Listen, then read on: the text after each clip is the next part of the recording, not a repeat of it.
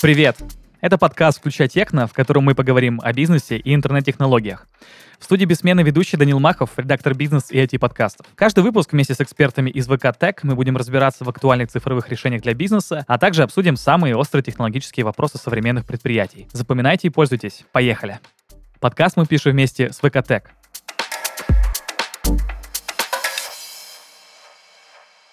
Сегодня у нас в гостях директор по развитию ВК Cloud Леонид Аникин. Привет. Привет, Даниил. Сегодня у нас такая очень любимая тема для всех э, не айтишников, но которые плюс-минус касаются этой сферы. Это облачные решения, облачные технологии. И мой первый вопрос будет таким очень философским, наверное. Почему все так любят облачные решения? Почему оно такое востребовано сейчас? Ну, прежде всего, потому что это уже реальность. Нельзя сейчас быть успешным и пытаться избежать облака. Но вообще облака делают всего три вещи. Они позволяют тебе делать э, твой проект быстрее, дешевле, ну и немного безопаснее. Вот, наверное, это и будет ответ на твой вопрос. Да, а почему все-таки оно так популярно? Просто потому, что все видят э, эффективность этого решения, только поэтому? Ну, сейчас, наверное, скорее да. То есть сейчас это уже не надо никому объяснять, почему облака там. Это то же самое объяснять, почему нужен сотовый телефон. Ну, сейчас это уже стандарт. Сейчас э, Просто разные компании по всему миру переводят большую часть своей IT-систем в облака, потому что я сказал те три пункта э, выше. Да, ну то есть просто потому, что это экономит время, экономит деньги и помогает продукты запускать быстрее. Все верно. Да, ну а если все-таки какие-то компании остались, которые считают, что облака это вообще далеко от их сферы, что ты можешь им сказать по поводу того, что, собственно, облака это именно то, что им нужно? Ну, тут нет на самом деле, что кто-то обязан переходить в облака. Ну вот смотри, у тебя появился, э, появилось сейчас у нас электромобили, которые, например, будут скоро дешевле и там, я не знаю, экологичнее, там что-то еще. Но ты по каким-то причинам хочешь продолжать ездить на автомобиле внутреннего сгорания. Наверняка у тебя есть много причин. Ну, главное, чтобы ты знал, что в целом сейчас появилась новая технология, которая по многим причинам э, лучше, чем старая. И если ты знаешь, у тебя понимаешь причину, почему ты на нее не переходишь, ну все хорошо, ты наверняка умный человек, у тебя есть причина для этого. Ну, а многие, тем не менее, все равно стараются затрачивать очень большое количество ресурсов и строят какие-то свои серверные, вместо того, чтобы выбирать облачные решения. Ну, во-первых, это уже сейчас не так. То есть, если ты посмотришь по, на статистику, а, куда сейчас продаются серверы, основные потребители серверов это как раз э, облачные провайдеры, большие интернет-компании, которые являются теми самыми облачными сервисами и так далее. То есть сейчас по всей статистике ты видишь уже значительный сдвиг в сторону облаков. То есть да, кто-то это делает, у него есть на это свои причины, но в принципе тренд сейчас э, в сторону централизованного хранилища. Ну а все-таки почему? Ну, смотри, вот что вообще такое облака? У тебя есть э, какой-нибудь твой бизнес, и этот бизнес э, требует э, вычислительных мощностей. Чтобы эти были вычислительные мощности, ты покупаешь э, серверы, и эти серверы у тебя, скорее всего, будут загружены больше, когда у тебя будет больше клиентов, и меньше, когда у тебя меньше клиентов. Я специально упрощаю модель. Поэтому, если ты продаешь, например, цветы, у тебя будет всплеск в сентябре и будет э, всплеск 8 марта. Да. Все остальное К сожалению, только два дня. Ну, к сожалению, для тебя, да. И э, все это время у тебя серверы, получается, недозагружены, и ты ничего с этим не можешь поделать, потому что 8 марта и 1 сентября тебе нужно, чтобы твои вычислительные мощности выдержали вот этот, э, да. вот этот всплеск. А в, в облаках что я делаю? Я беру тебя, другие компании, всех объединяю вместе, и просто благодаря тому, что у меня больше клиентов, мне вот этот резерв неиспользованных мощностей, которые компании держат на э, время пика, ну, нужно намного меньше. Поэтому средняя утилизация, среднее использование серверов в облаках будет порядка 70-80%, а у обычных компаний она в районе 15-30%. И вот это основная цифра, вокруг которой все происходит. Пример с цветочными магазинами очень классный и понятный. Я сразу же вспомнил еще второй пример, что есть очень много интернет-магазинов, а, у которых есть пиковые загрузки, ну, например, там под Новый год, тоже под какие-то праздники, или там Черная пятница, ну, это всем понятный пример. А можем мы еще привести какие-то примеры, а лучше вот реальные кейсы, когда облачные системы могут решать вот проблемы именно этих пиковых загрузок? Смотри, найти бизнес, у которого не будет пика, супер сложно. Потому что такие примеры, как Черная пятница или 8 марта, это просто кричащий пик. Это когда у тебя есть необходимость держать свою инфраструктуру почти весь год недозагруженной для того, чтобы два раза в год или раз в год выдержать вот этот наплыв. Но вот даже если ты, кажется, обычный бизнес, у тебя как минимум есть день и ночь, у тебя как минимум есть какой-нибудь процесс, когда люди начинают делать какой-нибудь отчет, и все стать, начинают обращаться к серверу, и вот у тебя пиковая нагрузка на твои серверы, которая должна выдержать, а остальное время дня либо месяца здесь все будет тише. Нет такого бизнеса, в котором пиков нет вообще. Это очень-очень редкий вариант. Поэтому действительно есть компании, которые полностью вынуждены целый год держать пустые серверы, а есть компании, в которых серверы загружены большую часть дня, например, процентов на 50. И это уже значит тоже есть огромный потенциал для того, чтобы это избежать. Ну, по сути, любому бизнесу, который как-то переходит в онлайн, облачное решение — это всегда выгодное решение, как минимум. Как минимум, да. да. Так а почему раньше-то не переходили? В целом, идея того, что нужно делать большие серверы и централизовывать все вычислительные ресурсы вместе, она на самом деле была с самого начала. Собственно, человечество начало делать э, серверы с вот этих огромных суперкомпьютеров. Проблема была в том, что если тебе нужен, чтобы сотрудник у тебя, там, который вы, сидит на складе, выписывает какие-нибудь документы, вот чтобы у него были сейчас складские остатки, вот он работает там со складской программой, вот ему нужно эти данные вычисления непосредственно на его рабочем месте, непосредственно на складе. И раньше э, доступ, э, подключение, стоимость подключения его вот к этому суперкомпьютеру, который находится там где-то там в специальном месте, оно было очень дорогое, сложное, технологически ненадежное. Сейчас, когда стоимость канала за последние там 15 лет, боюсь сейчас назвать правильную цифру, в сколько э, порядков раз подешевели, то эта проблема пропала. И теперь мы из любого места с помощью мобильного телефона или совсем другого дешевого устройства можем подключиться по очень хорошей скорости соединения фактически куда угодно. И вот здесь человечество вернулось, собственно, опять к идее централизации всех э, вычислений в одном месте. И поэтому пошли облака. Облака пошли только в тот момент, когда подешевели каналы. Подешевели каналы, появились облака.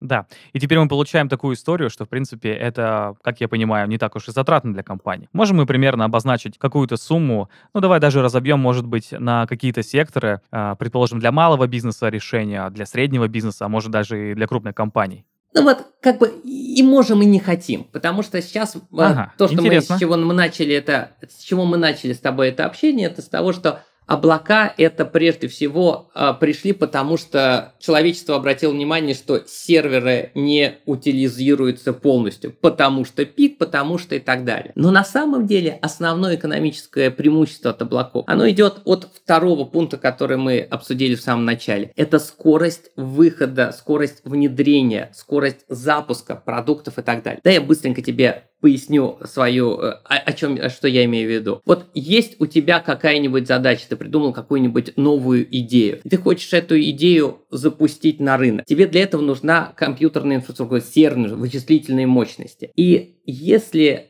раньше ты должен был покупать оборудование, покупать программное обеспечение, нанимать людей, которые все это должны сделать, и выходить на рынок, и выходить с этим своим продуктом на рынок и пробовать его, то сейчас в облаке ты можешь взять это все сразу готовое. Поэтому у тебя стоимость, а главное время э, выхода, э, выхода с новой идеей стало значительно меньше. И вот это сейчас является основным, наверное, экономическим драйвером облаков, от из-за которого люди приходят сюда, а не только тот первый пункт, который мы проговорили, что серверы просто стали более загружены. А, ну то есть, по сути, самой главной, возможно, главная, возможно, и не только причина, почему приходят в облака, это скорость запуска, ну то есть time to market, получается, любых продуктов, которые только могут быть. Это касается и сайтов, и приложений, и так далее. Это касается любой идеи. У тебя возникла внутри компании идея, и тебе теперь ее попробовать реализовать стало значительно проще. Раньше твой подход – сесть, посадить много аналитиков, проработать, просчитать и так далее, и дальше принять решение о запуске или не запуске, то сейчас ты можешь легко и дешево запустить, посмотреть в тестовом ограниченном формате, взлетело, не, не взлетело, и дальше перейти к следующей идее. Количество идей, которые компании теперь тестируют, запускают и так далее, выросло кардинально. Ты очень классно сказал, что если раньше нужно было большое количество специалистов, сейчас, по сути, их не так уж много и надо. Э, Все-таки же нужны какие-то специалисты вообще в любой компании, чтобы оценить этот самый time to market, чтобы отследить все это тестирование. Что дали облака, они разделили профильную твою компетенцию как компании от непрофильной.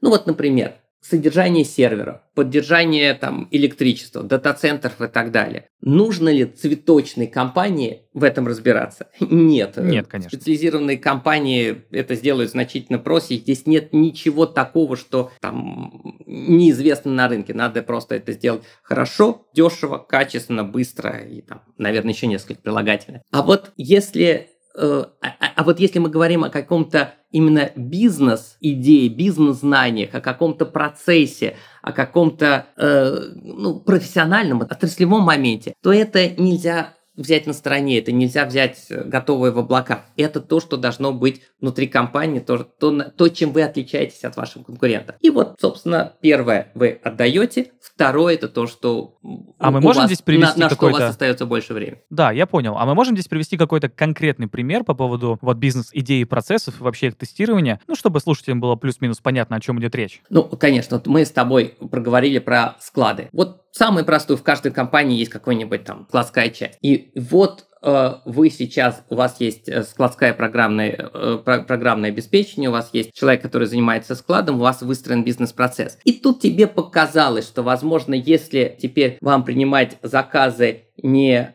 через э, э, транспортной компании, а напрямую у ваших клиентов и сразу их класть, например, в системах, то, возможно, от этого будет более быстро и как бы все это будет работать лучше, клиенты будут более довольны. А может быть и нет, а может быть они будут делать эти заказы в таком неудобном виде и со столькими ошибками, что вот это только создаст вам больше сложности и опасность облачная инфраструктура и вообще наличие всего в облаке дает возможность попробовать. Очень быстро, дешево написать, попробовать, запустить, протестировать и дальше либо масштабировать, либо отказаться и забыть. Блин, мне кажется, это очень крутая мысль, потому что, э, по моим ощущениям, облака воспринимают это как, ну, хранилище каких-то определенных данных. То есть не воспринимают его как какую-то, какой-то инструмент для проверки, для реализации разных идей. Мне кажется, это очень круто. И, наверное, чтобы как-то вот заключить э, нашу такую вводную небольшую часть э, про то, что облака — это как-то драйвер, мне кажется, что вот э, вся эта эпоха стартапов, когда нужно просто максимально быстро выводить продукт на рынок, чтобы делать какие-то выводы и уже понимать, там, привлекать инвестиции или не привлекать инвестиции, хорошая идея или плохая идея, облака тут как раз супер заходят. Более того, сами стартапы почти всегда теперь это облачные сервисы. Смотри, что я имею в виду. Значит, вот, вот появился какой-то стартап, который думает, блин, вот есть вот процесс, как эти э, сейчас принято работать со складами. А вот я сейчас, кажется, придумал какую-то интересную фишку. Ну вот, например, как брать заказы сразу там с конечных клиентов.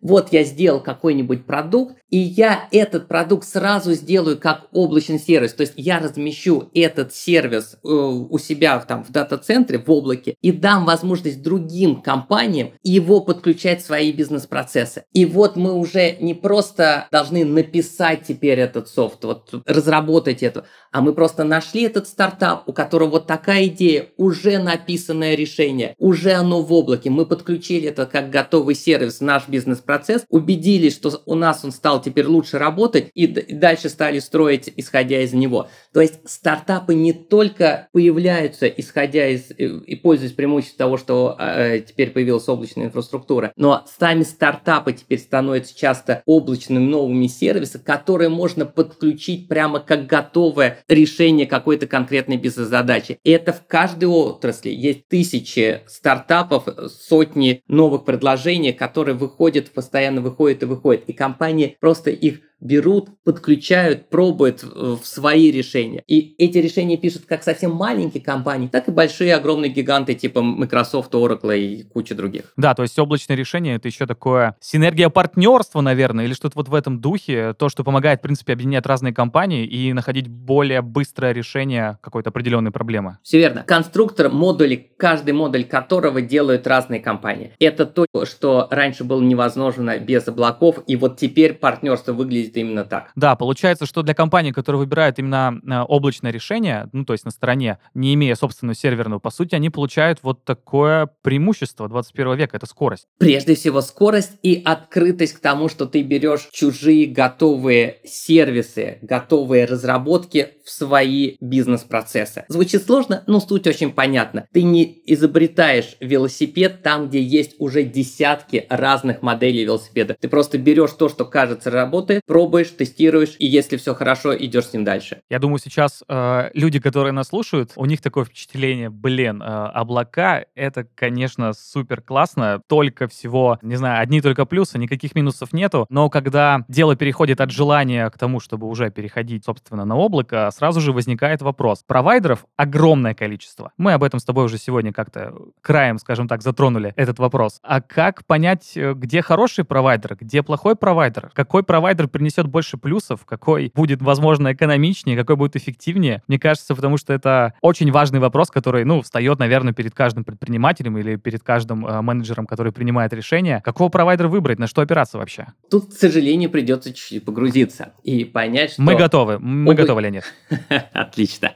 Я рад, что ты вместе со мной. Облачный провайдер здесь не будет универсальным. Есть разные уровни сервисов, которые тебе нужны. Вот, например, то, с чего мы начали. Есть обычные серверы, которые могут быть куплены тобой как компании самостоятельно, а можно взять э, эти серверы у какого-нибудь облачного провайдера и просто подключаться удаленно и брать фактически эти вычислительные ресурсы, виртуальный сервер, как они называются, прямо оттуда. Это понятный бизнес, это фактически бизнес, когда э, компании тебе дают вычислительные мощности. И здесь на самом деле не так много игроков на рынке, потому что кто может такие мощности давать эффективно? Крупные компании, у которых огромные дата-центры, огромное количество оборудования, большие каналы, которые, через которые все это идет подключение. Да, такие компании ну, вот, так много, да. Да, и их немного. В России там буквально 5 крупных компаний, которые занимают там, подавляющее большинство процентов на рынке. Дальше мы с тобой говорим о том, что есть э, уже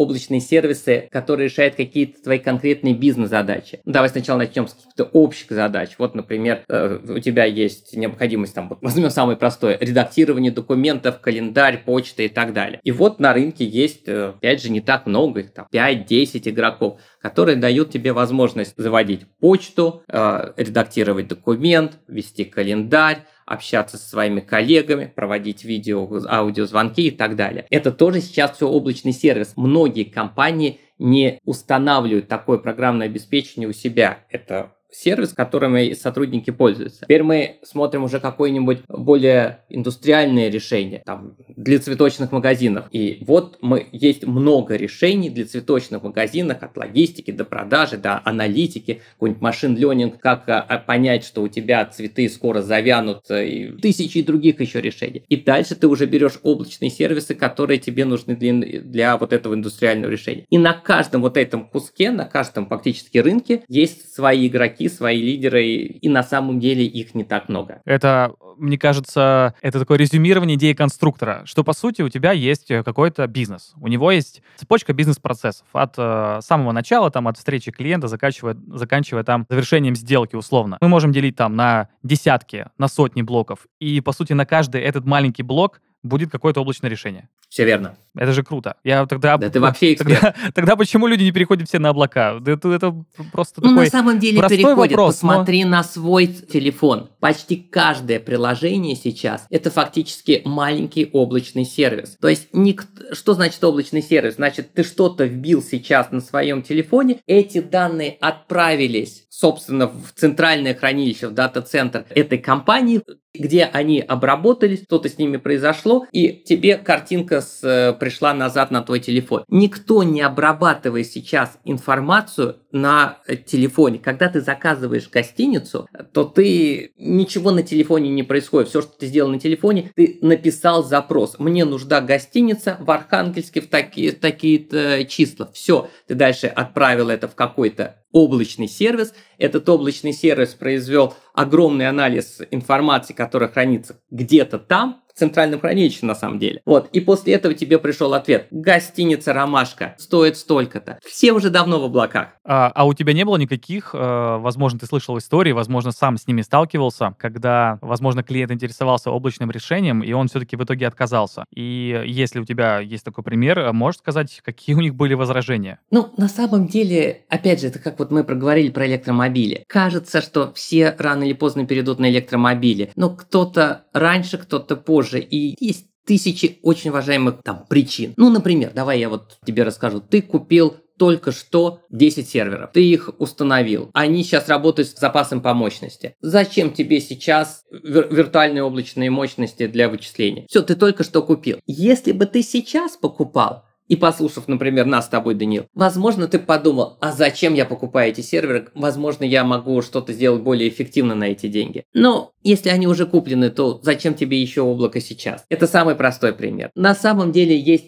тысячи, сотни совершенно разумных объяснений, почему не надо переходить в облака сейчас. Но я практически не встречал реальных объяснений, почему в облака в целом не надо переходить. Просто, ну, значит, в следующем году, значит, через два года там. Ну, угу. ну по сути... Очень редко, когда есть сценарий, где реально облако более сложно, чем собственную инфраструктуру. Ага, ну по сути, то есть э, брать облако или не брать облако, это такая игра на опережение. Рано или поздно все равно придется. Ну, или не придется. если ты посмотришь, что происходит на западных рынках, которые там на несколько лет однозначно впереди России, то, в принципе, нет вопроса сейчас на российском рынке переходить ли в облака. Ну, однозначно доля облаков на западных рынках э, выросла кратно за последние несколько лет. А то же самое произойдет в России. Последние 10 лет облачный рынок растет каждый год. 30% было в прошлом году, но каждый год у тебя есть рост. У нас сегодня с тобой диалог такой насыщен э, какими-то примерами э, и аналогиями, возможно. Вдруг стало интересно, раз уж рынок увеличивается кратно каждый год, и все больше разных сфер бизнеса приходит в облака, есть ли какие-то необычные кейсы, чтобы дать нашим слушателям понять, что даже если ваша компания какая-то супер-мега узкоспециализированная, то есть это не склады, это не цветы, это не интернет-магазины, а когда облако им как-то помогло? Прямо здесь сложно найти пример, где это нельзя. Ну, давай возьмем какое-нибудь индустриальное решение. Значит, есть облачный сервис для CRM, для управления клиентами. Есть да. облачный сервис для производства ERP-системы. Есть облачный сервис для найма персонала, развития персонала и так далее. Есть почти каждый сейчас бизнес-кусок уже есть в виде облачного сервиса. И если мы возьмем любую индустриальное решение, как мы с тобой уже проговорили, там будет огромный собственный рынок готовых решений. И вот, наверное, чуть-чуть в сторону я сейчас уйду. Смотри, вот если раньше э, решения для какой-то отрасли делали прежде всего крупные компании с большим именем на рынке и так далее, то сейчас рынок стал более открыт из-за из облаков. То есть э, вот э, количество стартапов, которые делают разные решения, их стало значительно больше, потому что сама стоимость разработки сильно удешевилась, и стоимость нахождения и подключения клиентами их решения очень сильно удешевилась, потому что клиент просто подключается к их облачному сервису, начинает отправлять туда данные и получать нужный результат. Вот, вот это все стало сильно более демократично, сильно более дешево, и как следствие на рынке стало значительно больше игроков, а как следствие новых идей. Вот, наверное, что хотелось бы здесь так вот заодно и отметить. Да, ну то есть получается, что вообще не важно, в какой сфере твоя компания. Если ты работаешь с данными, и у тебя есть выход в интернет, и ты его хоть как-то плюс-минус используешь, и даже... Ну подожди, подожди. Вот так. мне пришел в голову пример, где, наверное, с облаками будет тяжело. Вот, Интересно. например, ты сделал космическую станцию, и она вращается вокруг Земли. И кажется, наверное, сейчас наши слушатели подскажут, где и здесь можно использовать облака, но кажется, тебе придется все вычислительные мощности держать на борту. Кажется, что все программное обеспечение, которое ты написал, оно должно быть инсталлировано у тебя там на рабочем месте. И, по-моему, у тебя не будет вариантов подключиться к какому-то облачному сервису за разумные деньги, потому что стоимость как раз канала, о котором мы говорили, там будет очень дорогое. Ну вот, наверное, вот какие-то такие примеры остаются как э, точно, где ближайшие много лет облаков не будет. А, ну что же, а, наверное, очень радостно, что очень мало компаний сейчас работают на Международной космической станции или где-то около нее. Радостно, что на космической или что на международной. Все-таки у нас такой супер позитивный подкаст получается, супер позитивный выпуск. А, Все супер круто. Все классно, быстрее, дешевле, эффективнее. Есть огромное количество компаний, которые предлагают э, решение конкретных проблем. А какие могут быть проблемы, если компания решает все-таки поставить у себя в облако? Возможно, гипотетические... Так, потеря контроля. Что это значит? Основная проблема будет здесь потеря контроля. Смотри, когда ты э, имеешь все свое, ты можешь это лучше контролировать. Ты можешь четко сказать, что я могу проверить, что мои сотрудники, например, работают так, как они должны работать. Или там, что они купили то оборудование, которое там обеспечивает. Они написали ту программное обеспечение, которое там подходит для твоего бизнеса. То есть в целом ты можешь значительно глубже влезть процесс, чем когда для тебя это облачный сервис. Что такое облачный сервис? Это SLA, Service Level Agreement. Смешное английское слово, но что оно означает? Оно тебе говорит, я разработчик облачного сервиса, я его разработал, я его установил, я оказываю его как, как сервис. И я тебе гарантирую, Даниил, что я буду оказывать вот такие-то функции, вот моя документация, вот с таким-то качеством, что измерится качество, что может быть столько-то минут в месяц, например, что я буду недоступен, и, и это у меня прописано сразу. И вот это так там будет стоить вот столько-то. Теперь ты говоришь, Леонид, а можно вот сделать вот еще вот, вот что-то вот по-другому, например, вот ты говоришь, что ты будешь 20 минут э, в месяц э, недоступен, а можно мне 18? И я тебе, например, на 10% больше буду платить. А я тебе скажу нет, потому что это мой сервис, он готовый, вот это облачный сервис, готовый сервис, он для всех такой. И ты не можешь здесь не проверить меня, что именно так, кроме как по факту, кроме как по статистике, ты не можешь поменять этот облачный сервис. Поэтому основное ограничение облачных сервисов, основное боль, это, конечно, то, что ты вынужден доверять тому провайдеру услуг, который тебе это его предоставляет. Я думаю, что еще часть этой проблемы нивелируется тем, что все-таки не один игрок на рынке, а их много, и у разных, как я понимаю, провайдеров э, есть абсолютно разные вот эти регламенты, и ты просто подбираешь, что плюс-минус ближе к тому, что тебе нужно. Все верно, но если у тебя есть иллюзия, я, я буду использовать это слово, что я не верю в то, что это правда, что ты можешь сам организовать этот сервис лучше, чем э, в среднем это делают специализированные игроки на рынке, то ты, конечно, будешь, э, ну, хотеть это все иметь э, перед собой. То есть ты будешь говорить, вот я уверен, что я могу вот там обеспечить, что квалификация моих специалистов будет вот такая. А вот там сможет ли это сделать там условный ВК, черт его знает, я не уверен. И, и, и так далее. То есть вот, наверное, главный, ну не минус, тут э, главное ограничение облачных сервисов. Это сервис от другой компании. Плюс то, что это все быстрее, это все дешевле, это все проще и так далее – Минус другая компания не пустит тебя э, вот, ну, в свой внутренний мир. Ты не можешь их попросить прямо сейчас изменить этот облачный сервис, если все другие игроки на этом рынке говорят, это облачный сервис отличный. То есть ты должен к этому воспринимать как конструктору, где ты из готовых элементов собираешь свое решение. Это не заказная разработка. Я думаю, что, наверное, еще какой-то проблемой может здесь являться безопасность.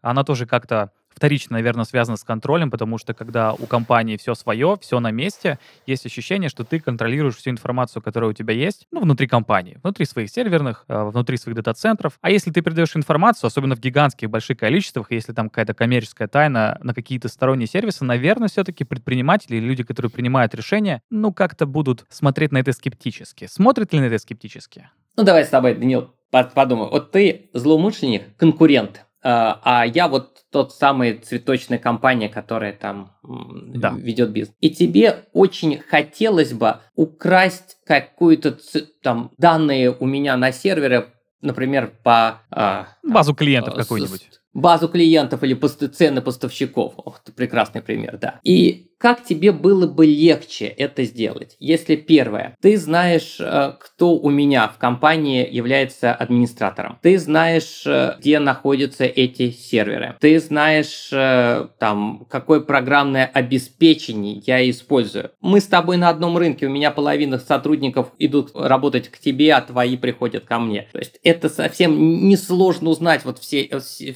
все слова, которые я сказал. И второе, когда я пользуюсь каким-то облачным облачным сервисом условного ВК, которое находится в дата-центре ВК, которое находится там э, в зоне обслуживания оператора. Ну, ну да, логи, да, логичнее, да.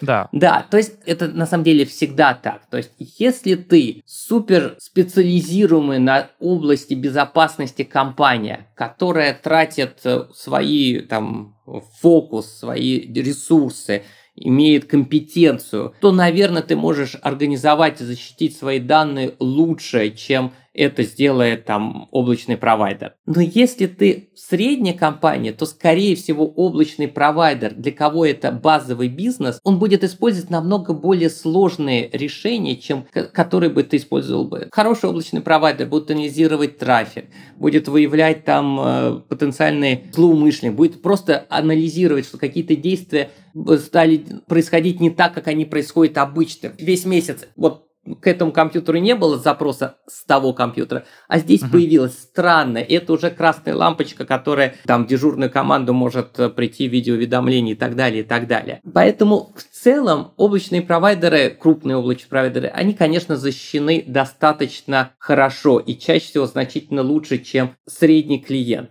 Если у среднего клиента есть понимание, что какая-то информация требует дополнительной защиты, он может эту дополнительную защиту сделать как э, в облаке, так и на, э, там, не в облаке. То есть это можно и так, и так. Но в целом кажется, что безопаснее в облаках на самом деле. Мне кажется, что самая небезопасная часть э, все, что касается вообще кибербезопасности, это люди, по сути.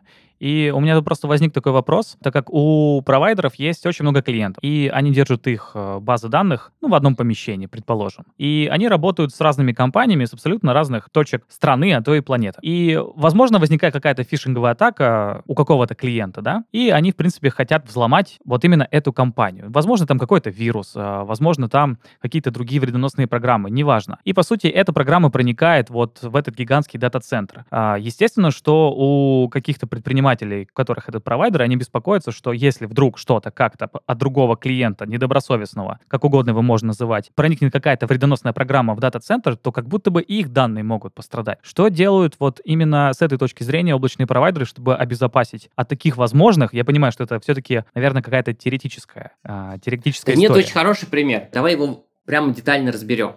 Значит, первое. Да, действительно, данные э, одного клиента – будут находиться прямо на том же самом компьютере-сервере, что данные другого клиента. Плохо ли это или хорошо? Просто да, давай по ну, смотря для кого, конечно. Для, для клиента, для безопасности данных этого клиента. Если, опять же, мы вспомним вот, вот наш пример, когда ты злоумышленник, и ты знаешь, что вот он есть сервер, в котором есть данные э, ну, той компании, которую ты хотел бы украсть. Ты при, придешь к этому серверу, условно его украдешь, вывезешь, там, не дай бог, будешь использовать правоохранительный орган. Ну, вот он понятный сервер, в котором есть э, нужная тебе информация. И другая ситуация, когда есть огромный провайдер там с десятками тысяч серверов, где нужные тебе данные у твоего конкурента разбросаны там, я не знаю, на сотни из них. Какие серверы ты будешь воровать, что ты будешь делать и так далее. То есть тебе надо фактически взломать целиком оператора,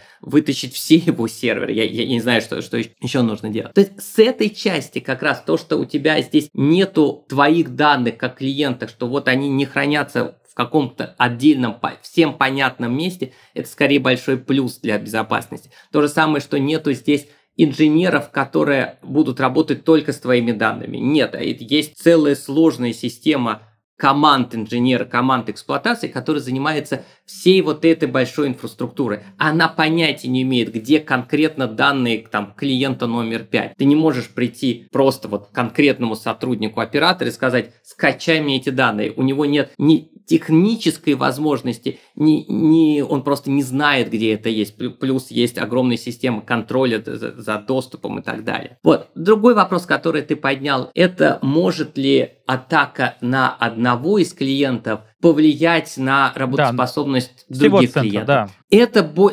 это на самом деле более серьезная проблема, потому что я не могу сказать, нет, не может. То есть, особенно в этом году на многих наших клиентов, там, особенно связанных с государством, атаки были более, более значительные. Ну, смотри, для тебя это что значит произошла атака? Значит, произошел какой-то отказ доступа к данным. То есть данные стали у тебя недоступны. В принципе, это, ну, это авария, это не штатная ситуация, но ты должен был, в принципе, к ней подготовиться. И если бы у тебя данные хранились бы на твоем оборудовании в офисе, ты бы все равно должен был подготовиться к, к, к такой ситуации. Вот сломался у меня сервер в офисе. Какой мой план? Что произойдет в этом случае?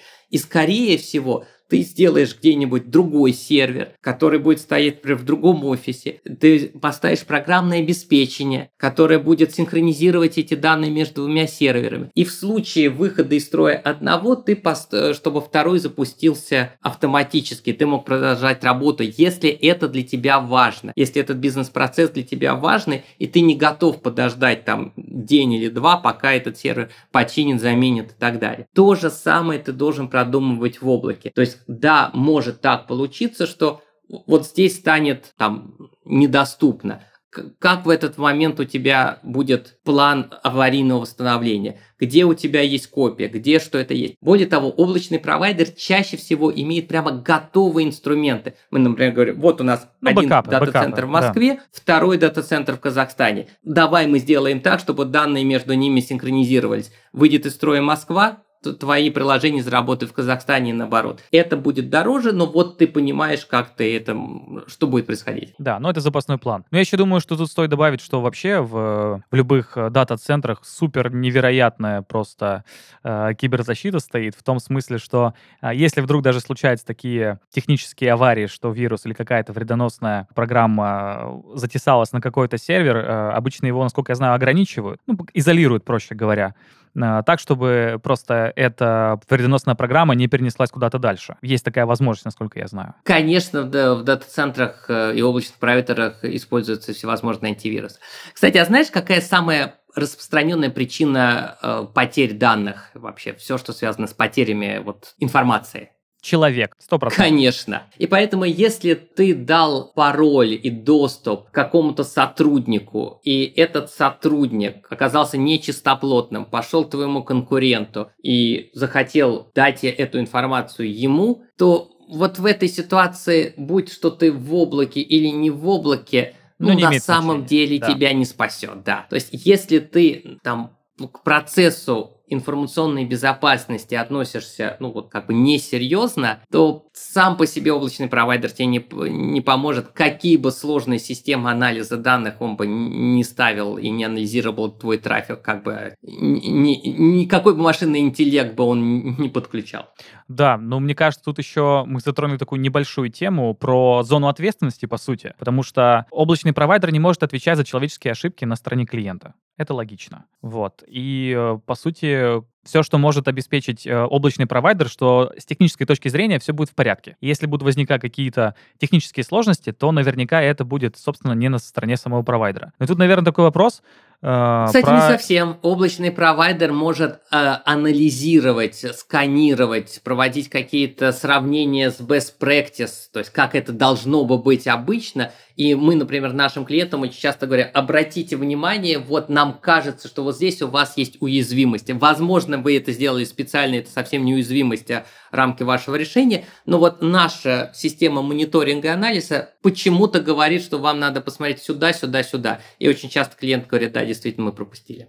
Ого. Тогда мой вопрос, конечно, катится немножко не в ту сторону, но все-таки надо тут пояснить, а какая вообще зона ответственности у провайдера и клиента? Ну, опять же, смотри, провайдер делает э, те вещи, которые он заявил. Вот мой сервис – это виртуальные машины с вычислительными мощностями, которые должны быть доступны такое-то время, с таким-то каналом, служба моей поддержки должна делать вот такие-то такие-то вещи. И, и в целом я это очень детально прописал. Друг, другой облачный сервис написал, за что он отвечает и так далее. Вот в целом здесь э, все, что связано с инфраструктурой, с функционированием сервиса, это провайдер может взять на себя. Что, как мы уже с тобой обсудили, провайдер не может взять, он не может взять человеческий фактор. Если ты этот сервис используешь неоптимальным образом, то тут провайдер тебе не поможет. Тут э, ошибка ну, заказчика. Да, я тут еще просто подумал, что э, для каких компаний все-таки облачное решение обязательно. Мне кажется, это касается все, что, э, наверное, государства, про то, что там-то с безопасностью вообще особые требования. И мне кажется, что для каких-то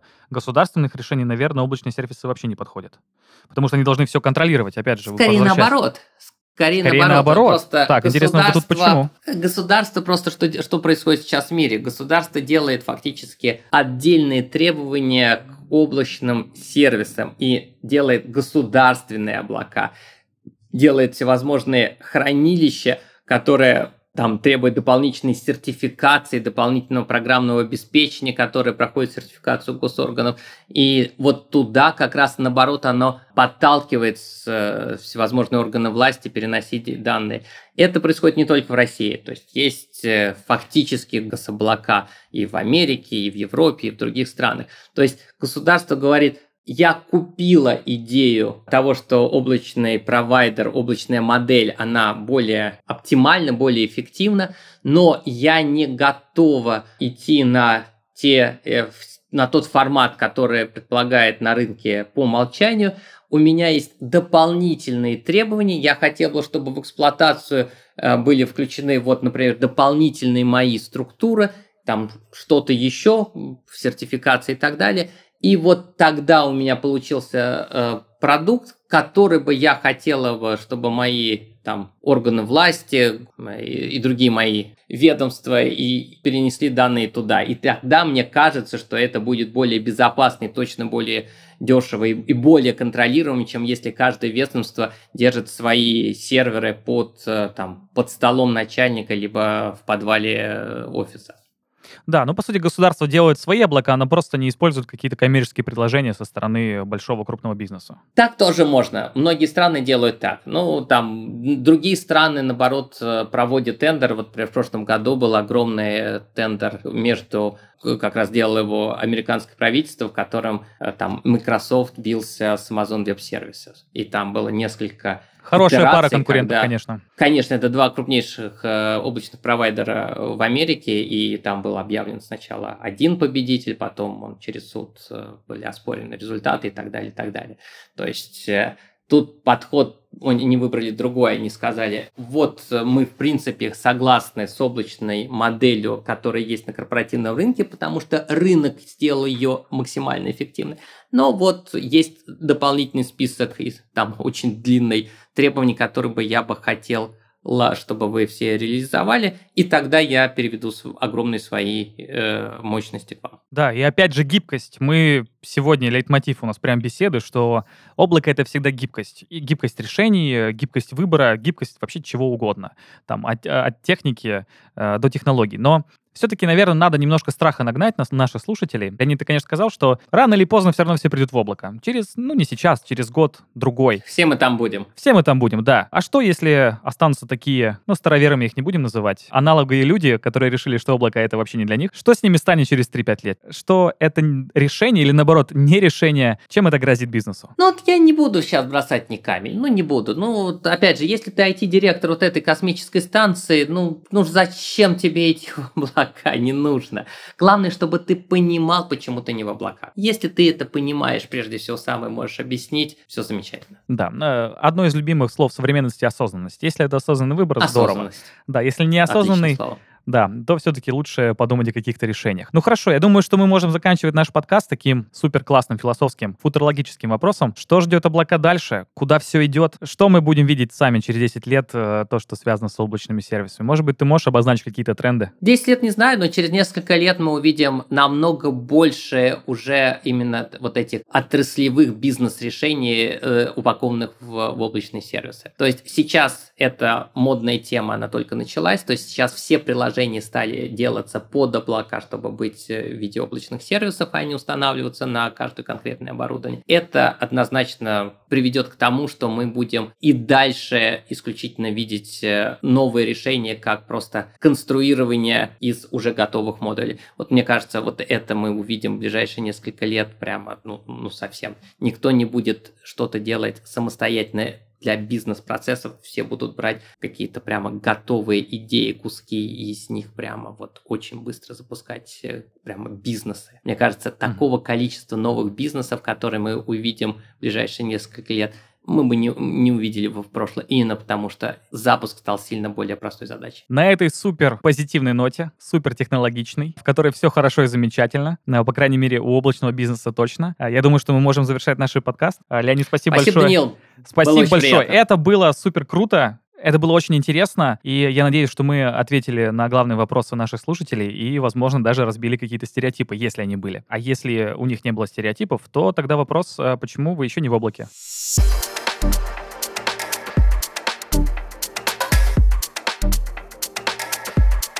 Итак, на этом наш выпуск подошел к концу. Спасибо всем, кто был с нами. Сегодня мы говорили об облачных технологиях, а значит, стали чуть больше разбираться в теме. Не теряйте и не теряйтесь. Скоро услышимся.